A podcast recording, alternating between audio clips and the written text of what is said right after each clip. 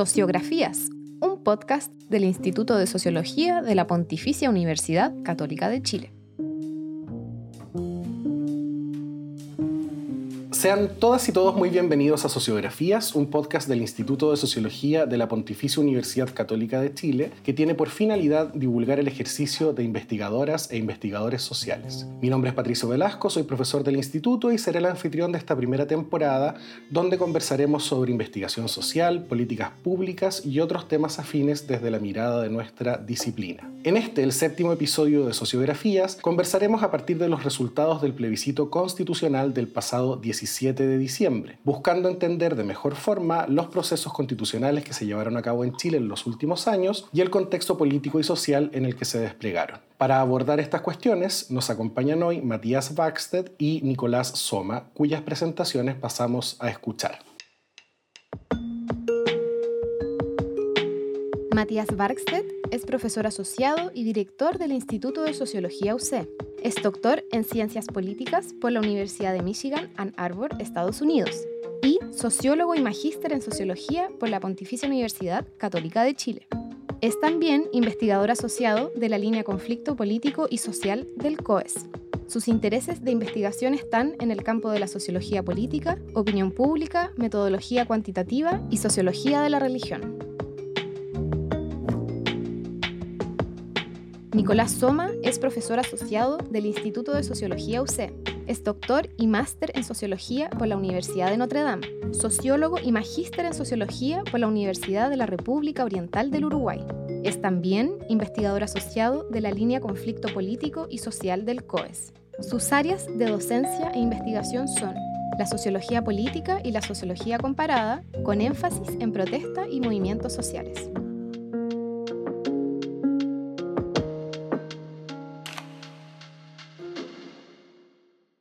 Bien, lo primero que me gustaría preguntarles es qué impresiones generales les deja el resultado del plebiscito del pasado domingo 17 de diciembre. Y en ese contexto, ¿qué creen que puede distinguir al caso chileno de otros, comparativamente, digamos, en torno a procesos de discusión constitucional?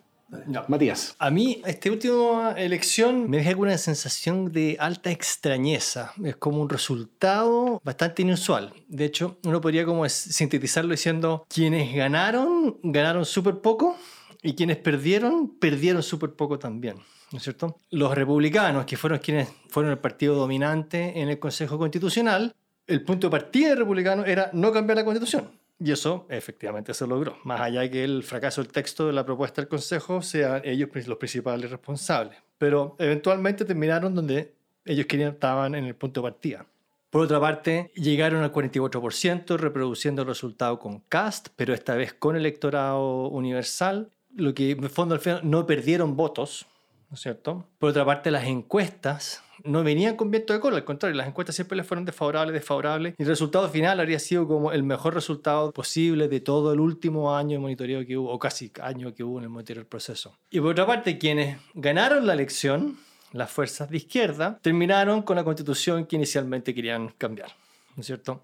Y no solo era cualquier constitución que querían cambiar, sino era como un motivo aglutinador, cohesivo, que unía a las fuerzas de izquierda, justamente era intentar superar la constitución de, del 80 y eso no se logró a través de todo este proceso. Entonces, esa sería como mi conclusión, en fondo, una elección donde los que, relativamente hablando, quienes ganan, ganan menos de lo que pierden los que perdieron.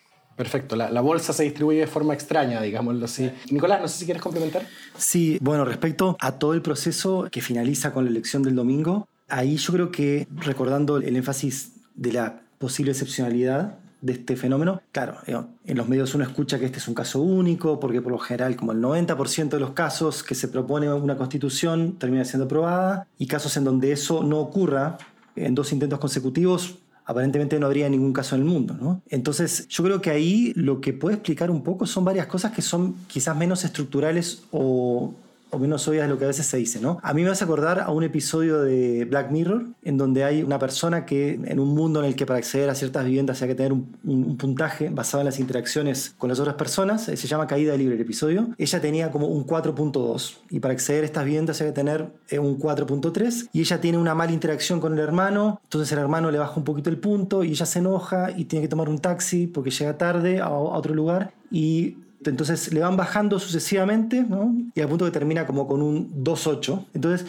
a lo que voy es que yo creo que todo estaba dado para que tuviéramos una constitución nueva en democracia, pero que se fueron dando un montón de pequeños tropiezos en el camino que se fueron acumulando y terminaron llevando a este fracaso rotundo de la élite política o la clase política, pero también del país en, su conjunto. Entonces, como la explicación tiene que ver más convencional, es bueno, es que los políticos no pudieron ponerse de acuerdo, ok, digo, sin duda que no vamos a decir que lo hicieron eh, perfecto, pero yo no creo de que sean necesariamente más malintencionados o más peleadores que otros políticos que lograron sacar constituciones, incluso en situaciones más adversas. ¿No? O sea, si uno piensa, las grandes constituciones de la historia se dan en momentos mucho más complicados, después de revoluciones de la independencia, después de conflictos entre el rey, digamos, y los, y los varones feudales, momentos de transición a la democracia en América Latina. Entonces, son contextos mucho más adversos y acá no se pudo. Y entonces, ¿por qué? Bueno, yo creo que hay un factor que es importante que tiene que ver con las reglas de juego. ¿ah? En el diseño del proceso del 15 de noviembre del 2019 se dijo que el plebiscito de entrada para definir si teníamos, digamos, si el pueblo quería eh, una constitución o no, se hizo con voto voluntario. Y el plebiscito de salida del año pasado fue con voto obligatorio. Entonces, eso es como que te inviten a jugar un partido de fútbol y en el primer tiempo se puede tocar la pelota con la mano y en el segundo no. El resultado o sea, va a ser incoherente. ¿ah? Porque digo, tenemos el 80% que quiso una constitución, pero el 50% menos que votó. Entonces, un montón de gente no tuvo que participar pero fue obligada a participar en el de salida. Y eso genera una contradicción que, digamos, en parte explica esta... Sin, sin haberse sentido originariamente convocada, digamos, a participar del proceso. Sí. Perfecto. Justamente quiero apuntar a esa cuestión sobre el voto, ¿no? Porque en efecto uno de los cambios que se pueden verificar en el contexto de esta discusión constitucional tiene que ver justamente con la reinstauración del voto obligatorio, como ya bien señalaba Nicolás, pero con la particularidad, ¿cierto?, que esta reinstauración supone inscripción automática, ¿no? Que es distinto respecto del modelo que teníamos anteriormente en Chile. En ese sentido, ¿cuál es la opinión que tienen respecto a la participación en estos últimos plebiscitos, ¿cierto? ¿Cómo lo han visto? ¿Ha estado en torno al 84, 85%? ¿Qué les parece ese respecto? El tema de la participación en estos plebiscitos, bueno, obviamente ha sido muy alta, alto eh, récords históricos que se acercan a, esa elección épica del 88, ¿no es cierto? Y interesantemente no ha caído, ¿no es cierto? Uno dice, ya, después de cada una va, va, a bajar, pero hay cierto como apego a la norma y a la legalidad en, en nuestro país, aparentemente, que ha tenido continuidad. Y el hecho que entre este segmento importante del electorado a las elecciones, cosa que no hacía en la era del voto voluntario, genera como importantes diferencias en la composición del electorado, que tiene consecuencias en los resultados evidentes. En fondo, uno diría que se deselitiza en cierta medida el electorado. Esto está bien demostrado en investigación empírica, pero en los últimos tiempos el electorado está, era, era más, en promedio, más educado que la población general, ¿no es cierto? Era más probablemente un poco más corrido a la izquierda que a la población general. Y en ese sentido, el influjo de estos 3 millones y medio, 4 millones de votos que entraron a partir del plebiscito de salida, cambiaron un poco, yo creo que los incentivos y la forma en que se posicionan los partidos y, o candidatos en, en frente al electorado. En particular, creo que es bien importante considerar que entra un elector desafectado, ¿no es cierto? Escéptico, receloso de lo político, que no habla de política, que le da lata hablar de política, más cosista, ¿no es cierto? Que su relación con el Estado y con el mundo político viene dado por la calidad la provisión del servicio público, si las calles están bien o no están bien, el colegio, si el consultorio anda bien o no bien. No es un, diría yo, acá estoy como tipologizando obviamente, ¿no? Pero no diría que es un elector o electora particularmente cargada a los debates ideológicos, ¿no es cierto? Cosas por el estilo. Le interesa que la cosa rinda. Y si los seis puntos adicionales de la discusión sobre pensiones van a la cuenta individual o se reparten de otra forma, ¿no es cierto? Acá arregla las pensiones. Yo creo que en ese sentido es un elector bastante ideológicamente más flexible y que en base, que está eh, pensando más en, en resultados. Y eso creo yo que en última instancia favorece más al mundo de la derecha que a la izquierda. ¿No es cierto? Que el mundo de la izquierda es más conceptualmente denso, por darle un nombre, ¿no es cierto? El mundo de la derecha, Lavín, ya venía en los 90, ¿no es cierto? Proponiendo una visión más de resolver los problemas de la gente, que hoy día, bueno, hoy día escuchamos a la izquierda decir lo mismo, ¿no es cierto? Que hay que resolver los problemas de la gente, pero eso es algo que la derecha se adelantó muchos años, en cierto sentido, ¿no? Y cuando, bueno, una vez que pasó el plebiscito salía y salió el 62 del rechazo, hubo toda una discusión en el mundo de sociología política, ciencia política, opinión pública, si es que entró este nuevo lector de Yo no creo que sea un elector de derecha a duras, yo creo que es un elector que no tiene mucha apego identitario a las categorías izquierda-derecha. Probablemente el grueso yo creo que se definen como transitan entre una visión más de centro y no identificarse. En ese, en ese mundo están, ¿no? Pero hoy día, como están planteadas las plataformas políticas de los partidos en Chile, yo creo que tiene cierta más afinidad electiva con el mundo de derecha.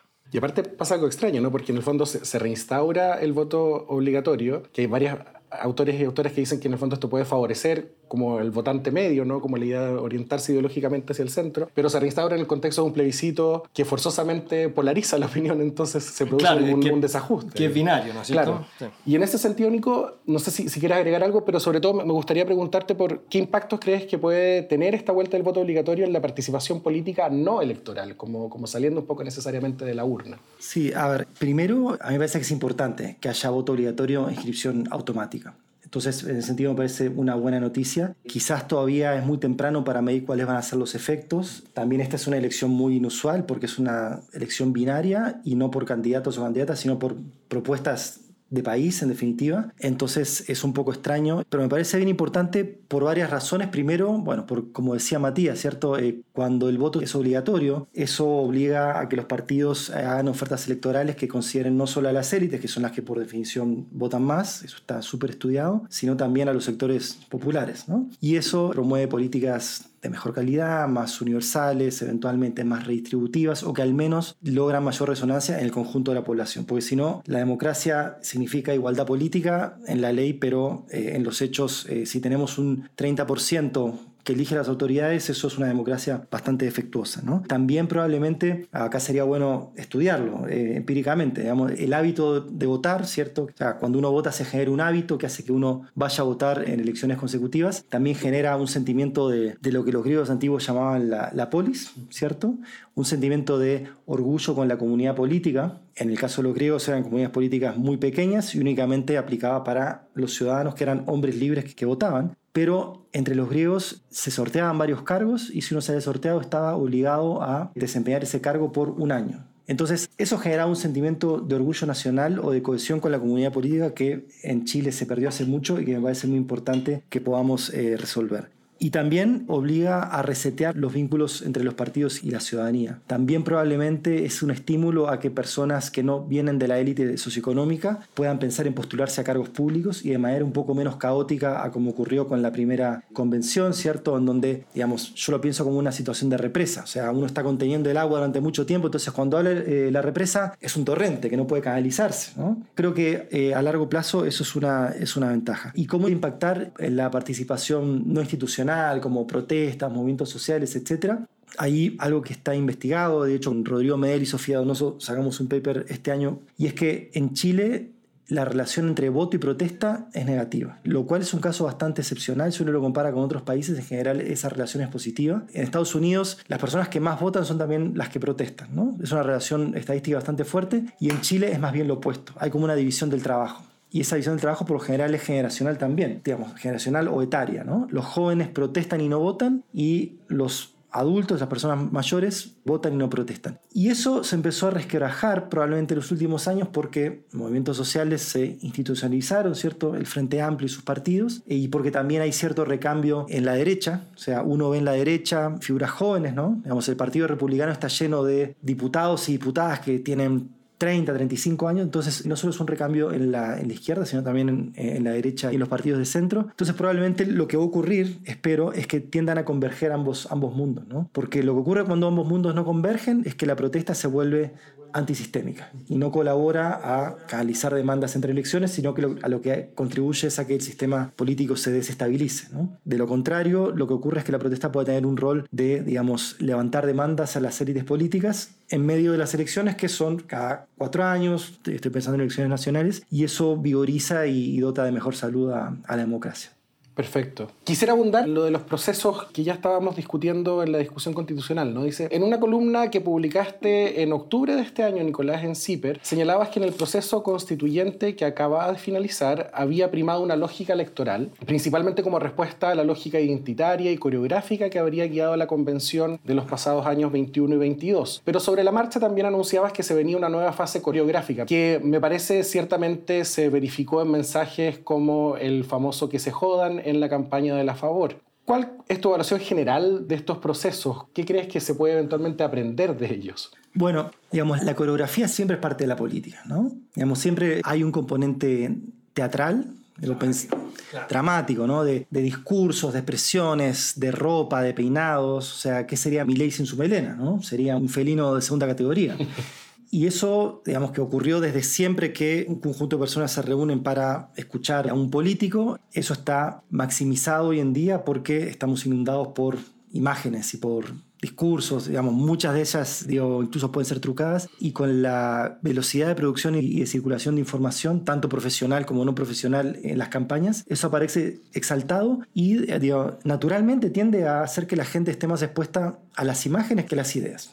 Eh, yo no sé si alguien midió qué porcentaje leyó la Constitución, la segunda propuesta, pero seguramente fue muy bajo. Y entre los que la leyeron y la entendieron, seguramente fue mucho más bajo todavía, porque además veníamos de la primera experiencia en donde leer el borrador de Constitución era algo que era difícil, eh, está lleno de esa terminología jurídica. que, un libro Pablo No, no, eh, claro, una, una, cosa muy densa que, que, uno no entiende. Entonces ahí la coreografía yo creo que fue, digamos, para bien o para mal, fue parte del asunto, pero también también hay un rol interesante que me parece que jugaron como estos traductores entre el mundo jurídico y el mundo del público lego, ciudadano, que no entiende derecho, que es el rol de, de los abogados y abogadas constitucionalistas y de políticos y políticas que tienen formación en derecho y que, digamos, traducen y especulan sobre las posibles consecuencias del texto propuesto. ¿no? Y ahí lo que uno ve es lo digo como, como ciudadano, es que probablemente aumenta la incertidumbre en lugar de reducirla. Porque uno esperaría, digamos, uno va al médico y dice, bueno, el médico te dice, con estos síntomas te pasa tal cosa, entonces se reduce la complejidad, se reduce la incertidumbre. Pero acá veamos lo contrario, porque los programas están diseñados, los programas de televisión, etcétera, uno a favor y otro en contra. Entonces, naturalmente, quien escucha un programa de esos va a salir completamente eh, confundido.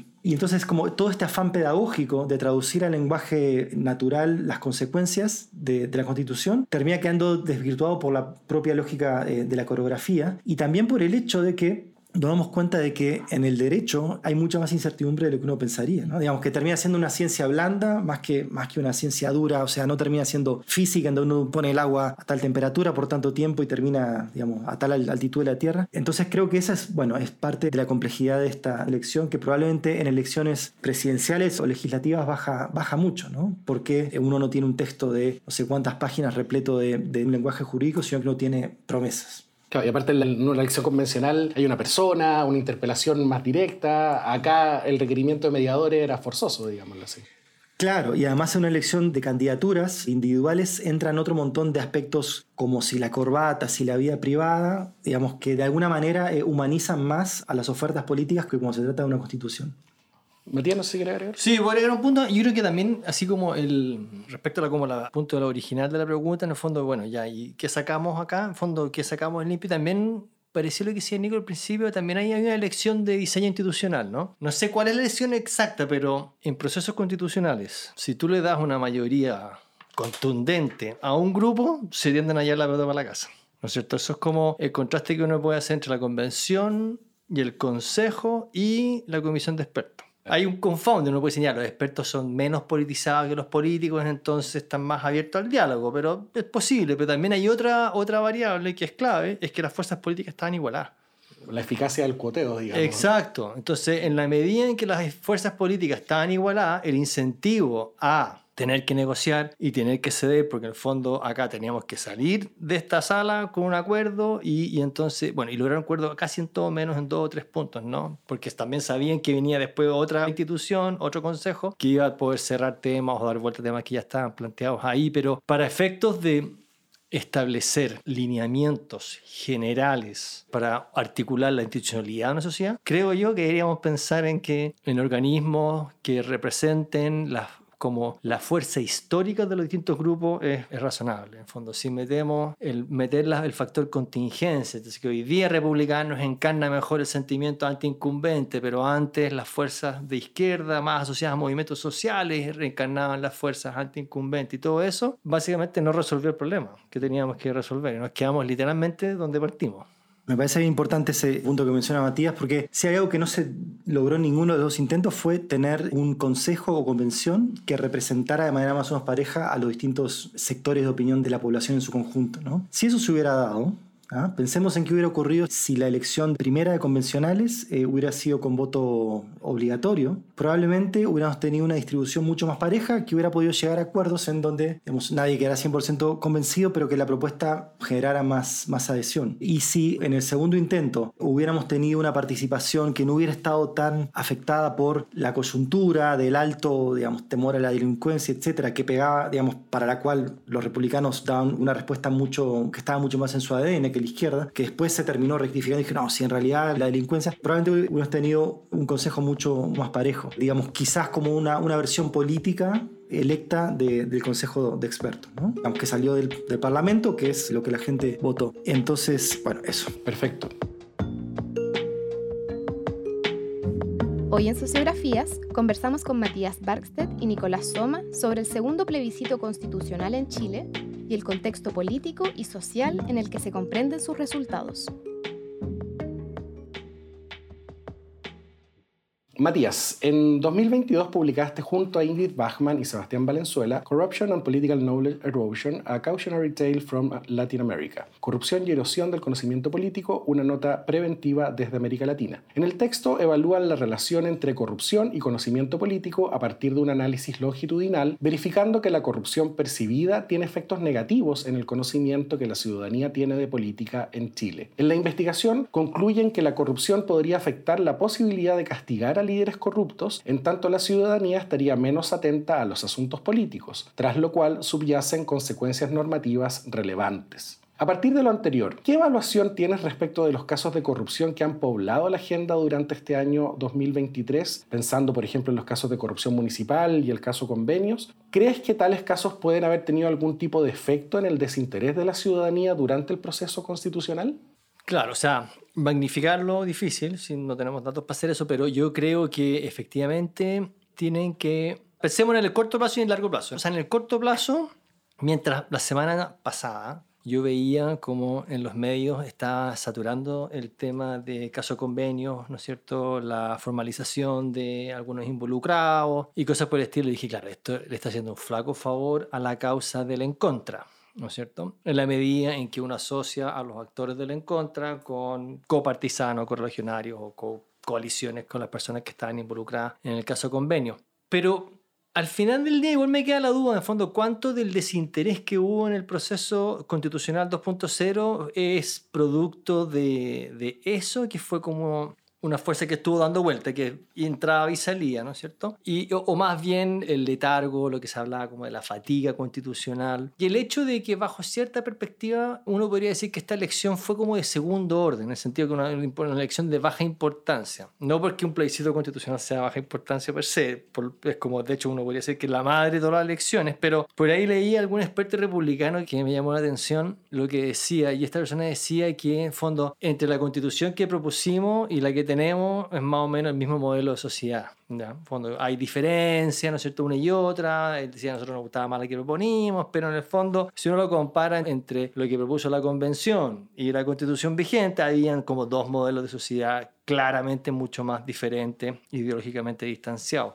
Y yo creo que buena parte del electorado percibió eso, que en ese sentido cualquier resultado no iba a llevar a una gran diferencia de lo que, o sea, el lunes se iba a sentir igual ¿no es cierto? Independiente de quién ganara, ¿no es cierto? Es un poco el punto. Entonces, en ese sentido, cuando se percibe que lo que hay en juego no es de alta importancia, yo creo que la gente invierte mucho menos su tiempo en leerse el texto constitucional, discutir del texto constitucional, leer o ver noticias sobre el texto constitucional. En ese sentido, creo que al final primaron de sobremanera como las orientaciones políticas. Si yo soy más bien de izquierda y me siento como más cómodo en ese mundo, bueno, me fui una probabilidad muy alta de sido en contra. Y si yo soy más bien de derecha, me siento muy bien con ese, como ese mundo, más probablemente me fui hacia el mundo de la favor.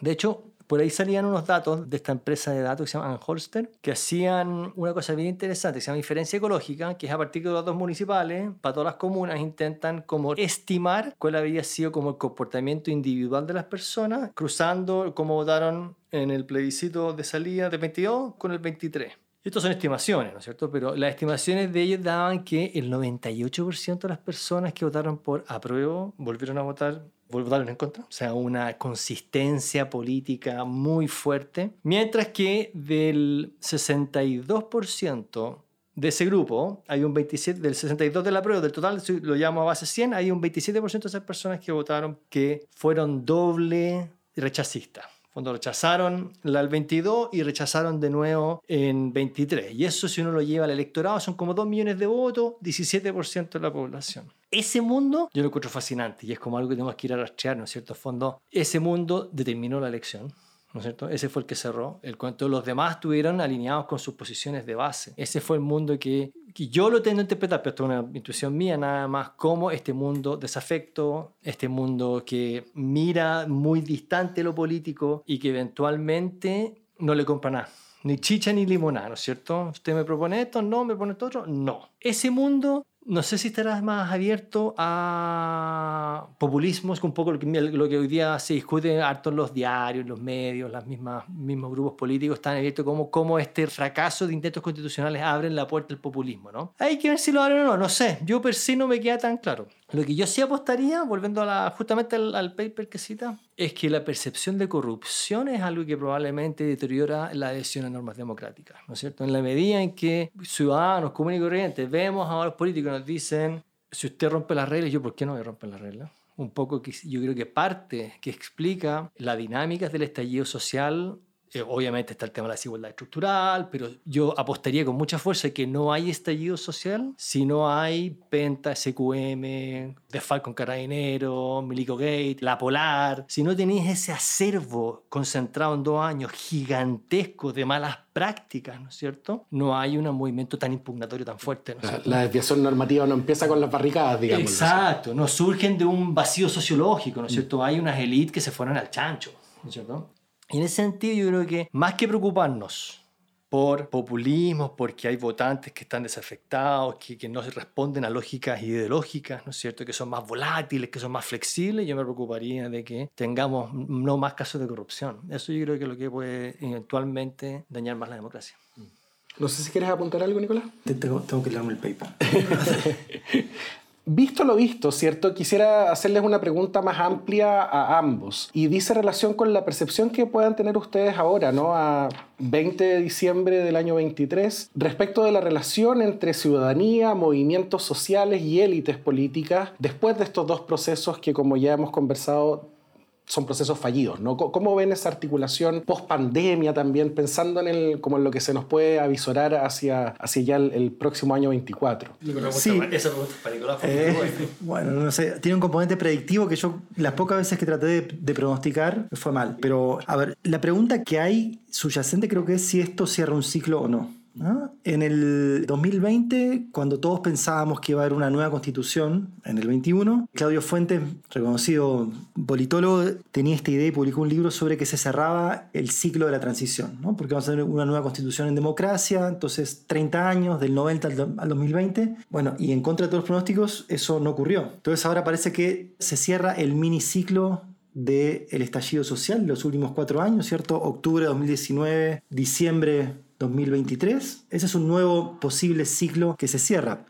Entonces, como ahora estamos en el punto bajo del, digamos, estamos en medio de la tormenta, cuesta pensar de que va a haber un mañana en el que salga el sol, entre comillas, ¿eh? para ponerme meloso. Pero si uno mira, a largo plazo las sociedades pasan por ciclos digamos, en que hay momentos en que la sociedad no se encuentra a sí misma y después de alguna manera las cosas cambian. Y yo creo que una cosa, digamos, más allá de todo el fracaso para la élite política, etcétera, digamos, tanto para los republicanos, porque no se logra aprobar la constitución que ellos lideraron, como para la izquierda que quería una nueva constitución en democracia y no, y no se tuvo, lo que pone esto es una situación de alguna manera de una especie de empate en el sentido de que ok, no está la constitución post-estallido, que quería buena parte de la izquierda, pero tampoco está la constitución con el fuerte sello republicano. ¿no? Eh, tenemos un gobierno que estuvo bastante, digamos, malherido en estos dos años, que tiene un porcentaje de aprobación de más o menos cerca del 30%, lo cual eh, es bastante poco, pero el de Piñera tenía 6% durante el estallido, entonces, y que ahora se le abre un camino para reformar la seguridad social, para hacer reforma tributaria, para avanzar en la agenda antidelincuencia, y tenemos una oposición que está bastante malherida porque, digamos, perdió, o sea, el triunfo de la en contra es una derrota para la derecha y que entonces eventualmente quizás podría estar dispuesta a llegar a acuerdos. Eh, y si eso se concreta,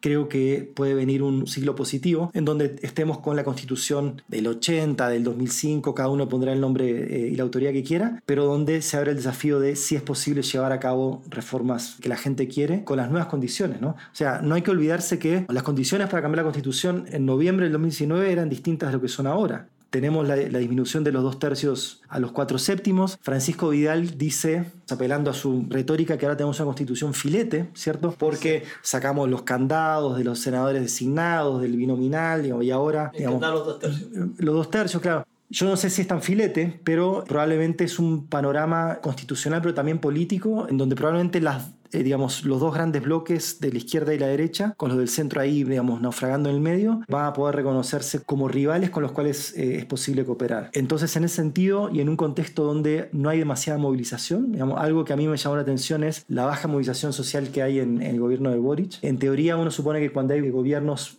pro movimientos sociales tendría que haber más protesta porque hay señales positivas desde arriba y sin embargo eso no pasó. Yo creo que, digamos, sumado a cierta, no digo reactivación económica, pero a que la economía no esté tan estancada como pensábamos que iba a estar y a que eventualmente la agenda antidelincuencia tenga algo de efecto, si no real, al menos en la percepción pública, sea un panorama que podría ser esperanzador.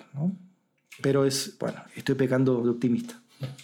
Matías. Yo creo que ya las élites políticas ¿no es cierto? Ya si están su reputación social, si ya está baja, continúa allá abajo. Y quizá ya hay un efecto de hecho que ya es difícil que siga bajando más de lo que donde está. Así que eso es como entre la semana pasada y esta semana más o menos lo mismo. Yo creo que después de este proceso, los movimientos sociales sufrieron un golpe a su, llamémosle, validación social, reputación social. Particularmente a través del fracaso de la propuesta de texto de la Convención Constituyente, que de alguna forma encarnaba y tuvo una activa participación de la izquierda extraparlamentaria, ¿no es cierto?, eh, organizada más en torno a movimientos sociales. La convención termina con un grupo gritando, ¿se, acuerdan? El em, pueblo avanza sin partido. El pueblo avanza sin partido, ¿no es cierto? Y después vino el 62%. Yo creo que eso quedó. En ese sentido, los, movimientos sociales, no todos obviamente, pero los movimientos sociales más progresistas, ¿no es cierto?, con mayor afinidad hacia el mundo de, de la ecología, hacia el mundo indígena, el movimiento feminista, quedaron un poco lesionados, un tanto lesionados en términos de apoyo y valoración social. Y por otra parte, después le pasa a la derecha que ellos tienen su, su, oportunidad y también fracasa. Entonces, como que todo el mundo fracasa acá, ¿no? No hubo la posibilidad de que los élites políticas con o sin apoyo de los movimientos sociales, encantando o no encantando a la ciudadanía, hayan podido construir una mayoría. Y por defecto, ¿quién fue la última entidad política que logró construir mayorías estables en Chile? la concertación. Y creo que, irónicamente, una de las elecciones que no puede decir, bueno, ¿quién ganó esta elección? Bueno, ganar la concertación, ¿no es cierto? Bueno, ahí está Pancho Vidal, ¿no? Eh, bueno, Pancho capitalizando con, con, memes. Y me llamó y escuchar al presidente Boric al día siguiente o el mismo domingo, ¿no es cierto?, haciendo un llamado a los consensos, ¿no es cierto?, a buscar políticas de acuerdos, a flexibilizar nuestras posiciones. Al tiro tiró dos puntos al fondo individual, ¿no es cierto?, en la propuesta legislativa para el cambio de pensiones. Me llamó la atención, oye, esto es como el zombie de la concertación se sale de su, de su nicho, ¿no es cierto?, y vuelve a vivir, ¿no? Esa ha sido, creo yo, un poco una de las conclusiones que uno puede sacar en torno como los actores políticos fundamentales. Y aquel actor que fue capaz de crear mayorías sociales, en el fondo. Que no es fácil, que cuesta. Y en ese sentido, el gobierno, por volver al punto que mencionaba Nico, la tiene súper difícil porque en el fondo ¿quién tiene el sartén por el mango desde un punto de vista legislativo? El convente, ¿no es cierto? Y hoy día el gobierno de Boric. En ese sentido, yo creo que van a tener que ceder mucho para romper con la lógica de desconfianza que se viene produciendo. Ustedes quisieron llevarse el partido para la casa, ustedes quisieron antes, antes de eso ya venía una retórica politizada, bien polarizada en el mundo de la élite política con el estallido, antes también el Frente Amplio, la lógica impugnatoria del Frente Amplio, yo creo que la derecha todavía la tiene, la, todavía la reciente, y en ese sentido voy a ser un poco informal, pero reivindicando al periodista Mirko Macari, y creo que el gobierno va a tener que comer un poco más de caca la que estaba dispuesto, ¿no es cierto? O que la que preveía que tenía que hacer si es que quiere sacar las reformas que quiere sacar, ¿no es cierto? Y que esas reformas no van a tener la cara que ellos les gustaría que tuviera, pero ese es el costo que van a tener que pagar para decir sacamos la reforma. El baño de humildad mm. desde la moneda, digamos. Quisiera cambiarle un poco de tema hacia otro artículo que publicaron, de hecho, este mismo año, un artículo llamado Social and Political Trust in a Low Trust Society, Confianza Política y Social en una sociedad de baja confianza, que publicaron junto a Camila Ortiz e Ignacio Cáceres. En este paper evalúan la relación entre confianza política y confianza social en Chile a través del análisis de cuatro olas de la encuesta longitudinal social. Y en el texto sostienen que para el caso chileno, la confianza social puede afectar a la confianza política. ¿Qué hay de singular en los resultados que se obtuvieron respecto de Chile en relación a otros países? ¿Y hasta qué punto creen ustedes que estos resultados pueden ser eventualmente leídos como buenas noticias o no en el contexto nacional? Bueno, sobre ese artículo, claro, quizás lo interesante es que muestra con unos métodos bien, bien interesantes, eh, bien sofisticados, etcétera, estadísticos, que las personas que pasan a tener más confianza social, que eso se mide en la encuesta con, una pregunta de confianza generalizada, que básicamente usted en general cree que las personas, digamos, personas anónimas... E claro, perfecto. ¿no? Entonces captura un poco la sensación de apertura al otro generalizado que tienen las personas y en ese sentido Chile es un caso interesante porque es un país que tiene confianza social generalizada bastante baja. Debería tener confianza social más alta porque tiene un desarrollo económico importante en las últimas décadas, pero sin embargo eso no ocurre. Entonces, bueno, ¿por qué ocurre eso? ¿Qué es lo que evita que ese digamos, desarrollo económico, tecnológico en los últimos 10 años bastante ralentizado, porque no aumentó la, productividad, porque no aumentó el crecimiento, o sea, no, no, no hubo crecimiento económico, se traduzca en mayor confianza? Y ahí lo que encontramos nosotros es que, digamos, además de baja confianza social, eso se liga con baja confianza política, ¿cierto? Digamos, lo vemos todo el tiempo, la gente confía muy poco en los partidos, en el gobierno, en los políticos, pero sin embargo lo que encontramos es que las personas que pasan a confiar más en la sociedad en su conjunto, eso las mueve a confiar más hacia las élites políticas. Y el artículo se basa en detectar esa relación, que es algo que no estaba detectado para países del sur con altos niveles de desigualdad, sí para países europeos más desarrollados y más igualitarios. Entonces ahí la pregunta que se abre es, dado que desde la oferta política no parece haber demasiada expertise como para autopromocionarse efectivamente, ¿no? Y sacar políticas, acuerdos, etc., es posible que se produzcan un poco exógenamente digamos, en la sociedad no política aumentos de la confianza generalizada que haga que la gente confíe más en la política un poco por defecto, ¿no? O sea, si yo confío en mi vecino, en el verdulero, en la persona que, que me encuentro en la micro, quizás confío más en los políticos. Y esa pregunta, que obviamente no se responde en el paper, es bien complicada de contestar, porque si uno, se, si uno piensa, bueno, ¿cuáles son las fuentes de confianza que existen más allá de la política? ¿no? Históricamente una era la religión, ¿no? que nos aglutinaba, que sacralizaba el orden social, tenemos Dios o dioses o las deidades que sean, que no se hacen forma parte de lo mismo. Eso en un momento en que la religión es más que nada un asunto privado, donde la gente cada vez va menos a servicios religiosos, es muy difícil. La otra alternativa, descontando la política, es el mercado, ¿cierto? El consumo. O sea, el hecho de desarrollarme como consumidor me hace confiar más en los demás. Difícil, ¿no? El, consumo es una actividad individual. La otra es la realización profesional, ¿no? El hecho de estudiar, tener una carrera, una vocación, una profesión en la que me desarrollo, etcétera bueno, eso probablemente no, porque son asuntos muy individuales. Entonces ahí yo creo que como quizás el único recurso que queda tiene que ver con lo que en sociología llama los vínculos fuertes, ¿no? las redes de familia, amigos, cercanos, personas en las que uno puede confiar, pero que es un vínculo también bastante restringido, porque por definición me cierra, ¿no? digamos, entre los míos, ¿no? ¿no? me abre hacia los demás. Entonces es un panorama bien desolador. Yo apostaría que si hay una fuente que puede aumentar la confianza social, necesariamente tenga que venir de la política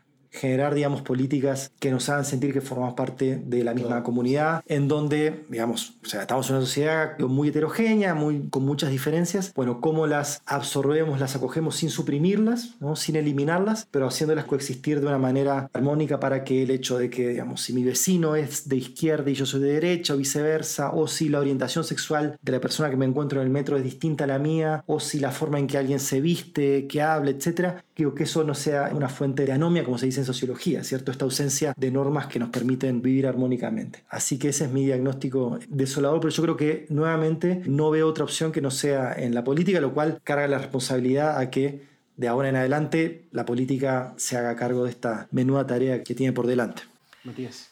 Yo comparto el diagnóstico de Salvador de Nico, de hecho. Así por, por, agregar un par de datos nada más. En ese artículo nosotros como dialogamos con algunos otros artículos publicados un par de años antes que hacían un ejercicio similar, pero en el mundo nórdico europeo, ¿no es cierto? Y ahí ellos encontraban que la flecha causal iba de confianza política a social y no pasaba de social a política. Nosotros en Chile encontrábamos que en realidad la flecha iba en dos direcciones, pensando en una cosa como eh, causalidad recíproca o, o simultaneidad. Entonces, eso es como sociológicamente interesante, ¿no es cierto? Que en fondo, ah, incluso en contextos de baja confianza generalizada, cuando experimentáis un poquito más, eso igual se transfiere al mundo político. Lo cual eventualmente podría servir como una suerte de chance para salir de la trampa mm. que ustedes señalaban. Exacto, de la famosa trampa. Pero igual yo ahí concordo en todo caso conmigo. En el fondo, ¿qué shocks pueden aumentar la confianza social generalizada? En el fondo, choques exógenos, en el fondo, terremotos, crisis, no sé si crisis sociales, de hecho, crisis como yo diría más ambientales, una erupción de volcán donde grupos humanos voluminosos se ven forzados y constreñidos, ¿no es cierto?, a ir en apoyo de, la otra persona, de tu vecino que puede estar maltrecho, ¿no es cierto?, o cosas por el estilo, incendios, quizás ese tipo de cosas, pero son situaciones como de un costo social gigantesco para generar un poco de confianza, tampoco creo que sea en términos de costo-beneficio una relación favorable. Pero entonces yo creo que está, entonces, ¿dónde podemos alimentar la confianza social? Es como a través del mundo político, que el mundo político esté a la altura de lograr acuerdos sociales amplios, o sea, todo lo que no se logró en Chile, entonces ahí está el pesimismo, ¿no? Pero yo creo que en un mundo contrafáctico de haber logrado una constitución, después de años de polarización en torno al tema, y si después del estallido, ¿no es cierto? Y si después de todo eso se hubiese llegado a un texto que todos dicen, mira, no me encanta, pero puedo ir con él, ¿no es cierto? Y sea una sensación transversal y todos votan así, ya, ok, vamos por el texto. Igual esa, aunque haya sido un sentimiento no muy profundo, pero haber sido colectivo era como un punto de partida de lo que Habermas llama este como patriotismo, como constitucional y cosas por el estilo. Pero lamentablemente no se logró, pues, así que todavía estamos en el barro. Sí, yo podría... Y en ese sentido yo igual creo que hay algunas, algunos indicios de que eso podría empezar a pasar. ¿no? Por ejemplo, el proceso de aprendizaje político y de cambio ideológico de la generación que está en el gobierno es mayúsculo. O sea, no tiene nada que ver el Boric de la primera vuelta que el actual. Al gobierno le pasó una planadora por encima y tuvo que incorporar temas que no quería. Eh, así como a Piñera le pasó también en sus dos gobiernos, y ahora el gobierno está poniendo a la agenda antidelincuencia como la cosa más importante, ¿no?